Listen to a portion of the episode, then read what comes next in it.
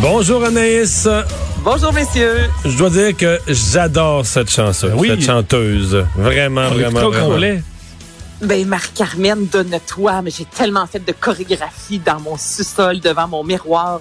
Je tripe Marie-Carmen. On est une grosse gang au Québec à triper Marie-Carmen. Et demain à 5 heures du matin, le balado Pourquoi Marie sera officiellement euh, disponible. Il y a environ un an de ça, je vous rappelais, il y a eu le balado Pourquoi Julie? Donc on se posait la question pourquoi Julie Mars a littéralement euh, disparu euh, de la sphère publique du showbiz? Alors là, on fait une démarche similaire, mais cette fois-ci avec Marie-Carmen. Combien d'années elle a disparu, Marie-Carmen? Euh, pas loin de 20. Écoute, c'est aux alentours des années 2000. Puis 15, là, on 15, l'a 18, revu. 20 ans. Mais tu sais, Oui, euh, oui. je- veux pas dire que c'est la première première, mais peut-être que oui. Première place où elle a chanté? Parce que l'invité avait insisté tellement qu'elle voulait l'avoir. C'est quoi? Donc. En direct de l'univers, Marie-Claude Barrette. Ah Ah ouais? ouais? Ouais. C'est sorti Marie-Carmen était venue chanter pour Marie-Claude, elle avait dit que c'était, est-ce que c'était sa première ressortie? Je, je peux pas l'affirmer. Mais c'était rare. C'était, si c'est pas la première, c'est vraiment l'une des premières. Elle avait Ouais, chanté quoi? Euh, elle T'as-tu avait chanté, je m'en souviens L'Aigle plus. noir, l'aigle noir, moi, je pense que oui. Je pense que, mais c'était, Elle devait capoter. on est toujours content de l'entendre, là. Ben, on est tellement toujours contents. Et là, c'est Stéphane Leclerc, cette fois-ci, qui sera à la barre euh, de ce, ce balado. Euh, je lui ai jasé tantôt. Donc, tout d'abord, il nous parle un peu de qu'est-ce qu'on va, parce que je lui disais, tu sais, moi, je tripe sur Marie-Carmen. Là, messieurs, les deux, vous avez fait, on l'adore. Donc, qu'est-ce qu'on va découvrir tout d'abord dans Pourquoi Marie? C'est sûr que la question à la base, c'était de comprendre pourquoi en 2000, elle avait mis, elle a mis fin à sa carrière. Parce qu'elle était toujours populaire, elle tournait sur toutes les radios avec Je veux de la tendresse, son succès de 1998. En 2000, elle décide qu'elle en a assez, elle tire la plug et elle décide de- d'aller euh, euh, faire de l'engagement humanitaire au Pérou. Mais pourquoi elle a pris cette décision-là? Pourquoi elle s'est éclipsée pendant 20 ans? Euh, elle répond à ces questions-là. Et ce qu'on apprend, c'est que pendant toutes les années où on l'adorait, où elle était tellement populaire, où toi tu dansais avec ta sœur en faisant des chorégraphies et tu des signes sur Marie-Carmen, elle était profondément malheureuse. Elle dit que les années 90, les années de sa trentaine, c'est de la grosse, grosse souffrance. Alors que tout le Québec l'acclamait, alors qu'on tripait sur elle euh, de son côté, c'était vraiment, euh, c'était pas évident. Et là, Mario, tu viens de dire qu'elle a accepté euh, de, de chanter en direct de l'univers, mais on peut compter sur les doigts de la Ah main oui. les entrevues, qu'elle a données dans les dernières années. Et justement, pour Stéphane Leclerc, ça a été toute une job, je vous dirais, réussir la à l'avoir en entrevue. Mais c'est, euh, ah oui, vas-y. Non, non, vas-y.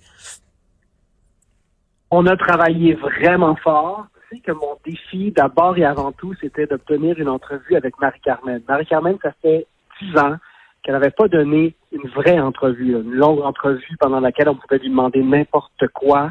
Donc, j'ai mis des semaines et des semaines à faire cette demande d'entrevue-là pour, en espérant qu'elle en accorde une à moi. Finalement, ça, ça a été possible parce que j'ai écrit une lettre d'amour qui venait vraiment de mon fond, comme dirait Sonia Benezra. T'allais dire quoi, Mario? Non, j'allais dire qu'il y a beaucoup de gens dans le milieu artistique qui ont été victimes de la pandémie de toutes sortes de façons. Mais euh, elle qui revenait dans ce magnifique projet à trois là, avec euh, Marie-Denise Pelletier et puis Joe Bocan, euh, c'était super bien parti. Il y avait, je pense, une coupe de soirées. Ça commençait là, quelques soirées de fête. Euh, elle a mis, elle a mis euh, mars quand tout s'est arrêté.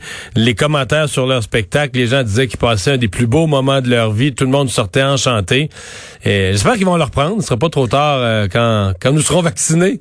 Ben oui, ben là, c'est écoute, c'est sûr que ce spectacle-là sera de retour. Euh, on a appris il y a pas si longtemps que le spectacle allait diffuser. C'est un des, des spectacles qu'on pourra voir notamment à Télé-Québec.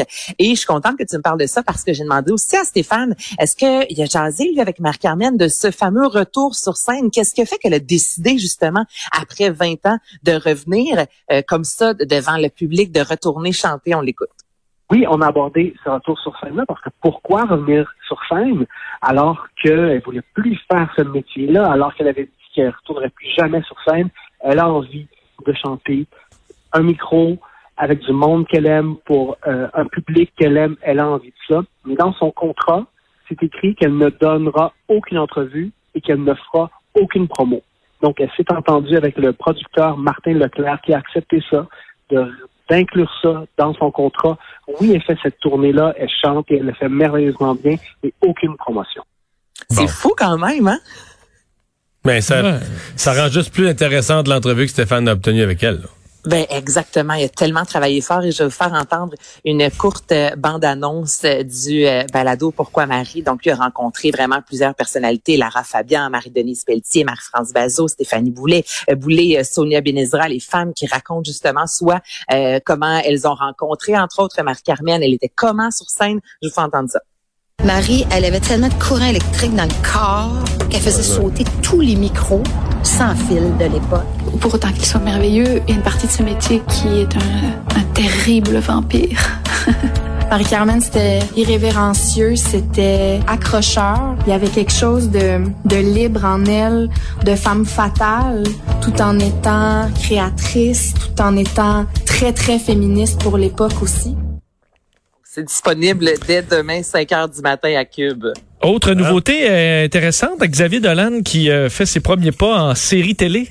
Absolument. Donc, euh, première série télé qui sera disponible sur Club Illico en 2022, messieurs, si tout va bien. Donc, il va adapter euh, la pièce de théâtre La nuit où Laurier Gaudreau s'est réveillé, une pièce de Michel-Marc Bouchard. Si vous euh, l'aimez, vous avez justement que Xavier Dolan a déjà, et cette fois-ci, c'était au cinéma, Tom à la ferme. C'était aussi une œuvre de Michel-Marc Bouchard, en fait. Et on a décidé, parce qu'au TNM, on a vu cette pièce-là il y a peut-être un an de ça, qui a vraiment connu un méga succès au Théâtre du Nouveau Monde. Donc, Xavier Dolan est décidé de faire appel à la même même distribution. Jules Breton, Magali Lépine-Blondeau, Éric Bruno et Patrick Yvon. On ajoute à ça aussi la comédienne Juliane Côté. On devrait commencer, si tout va bien, au mois de mars, le tournage de cette série de cinq épisodes qui raconte en fait l'histoire de Mireille, une thanatologue qui retourne dans son euh, village pour embaumer sa mère. Et là, il y a des vieux secrets d'enfance, dont un viol qui va ressurgir. Donc, on est dans le drame, on est dans le suspense. J'ai vraiment hâte de voir ça. Et finalement, euh, tu nous parles des Grammys? Les Grammys, c'est aujourd'hui qu'on a su euh, euh, qui était en tête, qui récoltait le plus de nominations. Et messieurs, c'est une année de femmes, je vous le dis. Donc évidemment, c'était 100% virtuel. Reste à voir, est-ce que le gala en soi sera virtuel le 31 janvier 2021 ou y aura-t-il quelques personnes dans la salle? Mais c'est Beyoncé qui est arrivée en tête des nominations avec neuf nominations, dont album de l'année, chanson de l'année. Elle a déjà 24 Grammys autour de son foyer. Donc c'est c'est quand même impressionnant. On a du pas aussi euh, qui a six nominations, euh, même son cloche pour Taylor Swift et Billie Eilish qui l'an passé, je vous rappelle, avait réussi, là, avait remporté finalement tout, tout, tous les trophées. Et encore une fois cette année, elle est en nomination dans quatre catégories, dont euh, meilleur album et chanson de l'année. Des femmes. Oui, merci Anaïs. fait plaisir, bye bye.